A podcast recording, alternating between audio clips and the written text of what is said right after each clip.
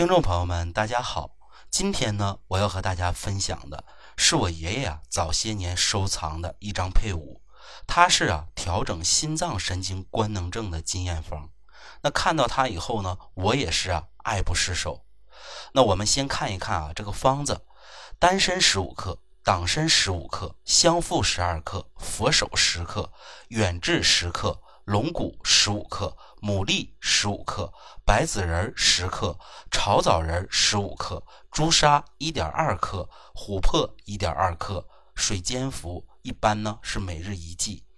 这张方子我把它看作是定神汤，它是啊用来定我们心神的。那么它的创造者呢，自然不是我，也不是我爷爷，而是啊河南的中医老前辈宁玄老师。老早年呢，中医业界有一部千家妙方流传很广，宁玄老师的这张配伍呢，就收录在这其中。那这张方子它能干啥呢？在我看来啊，就是应对啊肝郁脾虚、阴血亏少所致的神志不安。那主要的一个表现呢，就是啊多疑多虑、多怒多梦，外加呀心慌不宁、心动过速。说起来呀，这可是当代不少人的一些常见病了。下面呢，我还是通过一则实例给大家讲解一下这个方子。广东佛山的王女士啊，她是个女教师，年纪呢才四十八岁。不知道为什么啊，她有一段时间啊，总是感觉莫名的心慌、胸闷。最初呢，她怀疑啊自己有心脏病，但是呢，到医院去呢，发现没啥大毛病，就是有点心动过速而已。于是啊，确诊为心脏神经官能症。虽然问题不大呢，但是啊，他总是感觉难受啊。于是啊，他怀疑是不是医院误诊了，或者说啊，自己的心脏已经不好了。只不过呀，大家瞒着他。就这样啊，王女士啊，经常的胡思乱想，多疑多虑，久而久之呢，就心烦易怒，睡不好觉，晚上呢还多梦，而且啊，感觉乏力，食欲也很差。那么后来呢，王女士啊，通过收听节目呢，找到了我。那我通过辩证发现啊，王女士的舌苔呢不仅薄，而且还发黄，舌质呢总体是偏红的。于是啊，我就果断的推荐了上面的方子。那么应用的效果如何呢？王女士啊，应用六剂以后呢，感觉啊自己的症状大大减轻了，心脏啊好受多了。她似乎啊感觉自己啊用对了，而且呢也恢复了信心。接着呢，王女士啊，再用了十剂，这时候啊，她的体力、精神面貌都有很大改善，与常人呢已经没有什么区别了。那么王女士的问题啊，其实是一个很简单也很经典的问题。那我们一起来分析一下。首先，你看啊，王女士的主诉问题呢是心里头难受、心慌、心悸、胸闷不适。那通过西医检查呢，这就是神经官能症。那在中医看呢，问题啊就不止在心了。而是啊，牵扯到背后的一大堆问题。首先呢，我们就得想到肝，因为呢，肝主情志。你多疑多虑，整天怀疑自己有病，怀疑啊别人有事瞒着你，你这不就是情志不快、肝气不舒吗？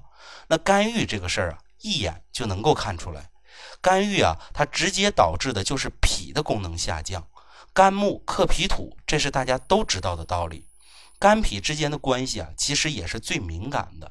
脾气啊为肝木所克，它自然呢就会发挥失常，所以呢我们就会出现呢食欲不振而且乏力的情况。肝和脾啊闹了矛盾，直接影响到血的生成和输布。因为啊脾主气血的生化，肝主藏血和行血。脾虚则血的化源不足，形成了血虚；肝郁呢则血的运行不畅，它就会导致呢血瘀的出现。那血虚加上血瘀，我们的心就遭罪了呀。心呢就得靠血来养着。你这么一闹啊，心神不安，自然呢也就会心悸、心慌、心动过速、心烦、失眠、多梦的情况。所以说呀，王女士的问题涉及到啊心、肝、脾三个脏器，可不光是心的问题。那么问题分析的差不多了，我们该如何化解呢？你看看我上面说的这个定神汤。丹参十五克，党参十五克，香附十二克，佛手十克，远志十克，龙骨十五克，牡蛎十五克，白子仁十克，炒枣仁十五克，朱砂一点二克，琥珀一点二克。这里头啊，很显然照顾到了心、肝、脾三个脏器。疏肝的有香附和佛手，健脾的有党参，滋养心血的有丹参、炒枣仁、白子仁，镇心安神的有琥珀、朱砂、远志、龙骨、牡蛎。所以大家看啊，这个方子它想的很周全。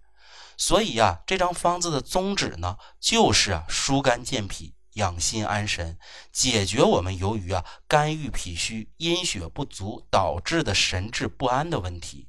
那它的辩证要点呢，就是啊观察舌苔的颜色。如果舌苔发红，舌苔呢又薄而且黄，整个胎气呢比较少，症状呢又是心慌心悸、多疑多虑，总是怀疑自己有病，夜里睡眠不安。西医检查呢？顶多是心动过速、神经官能症的，一般呢没啥大毛病的人群都适合这个方子。应该说啊，这个方子对我的帮助很大，因为在实际工作中啊，我们中医人经常会遇到一些疑病症的患者，这类人呢，无论怎么检查都没有病，但是人家呢就说自己有病，主要表现呢就是心脏难受、心慌、心乱跳，晚上睡觉呢容易醒。或者呢，入睡难，心里头不踏实，没事儿呢，喜欢胡思乱想，心里头啊，总爱怀疑自己呀，是不是有问题？他们呢，总能把自己呀想出事儿来，甚至啊，想着想着自己都能哭出来。当然呢，他的食欲也不好。这类人呢，如果呀，我们看到他的舌质偏红。浑身乏力，而且经常的愁眉苦脸。第一个呀，我们就应该想到这个定神汤。事实证明啊，它的功效也是非常不错的。但是呢，有一点我们需要注意，这里头啊用到了朱砂和琥珀这类药材呢，不宜久服。肝肾功能不全的人呢是不能用的，尤其是朱砂啊，理论上它是有毒的。我们必须啊要保证用药的一个安全性。所以说呢，这两味药的用量呢，要根据情况适量变化。那非专业的一个听众啊，必须啊在中医师的辩证指导下来借鉴应用，不可以啊盲目的尝试。那么其实啊，当下社会类似这种神经官能症、多疑多虑、多怒多梦、肝郁脾虚的人呢，还是很多的。尤其是啊个别女性，人到四十以后啊，特别容易出现这个毛病。为什么呢？我考虑啊，这就是和家庭、社会的压力有关系。因此呢，用药呢只是下策，真正的调养呢在于你内心的宁静、心态的平和。有些人呢心里的疙瘩解不开，这时候啊用再多的药，恐怕呀也只能缓解一时。总之呢，能救你的只有你自己。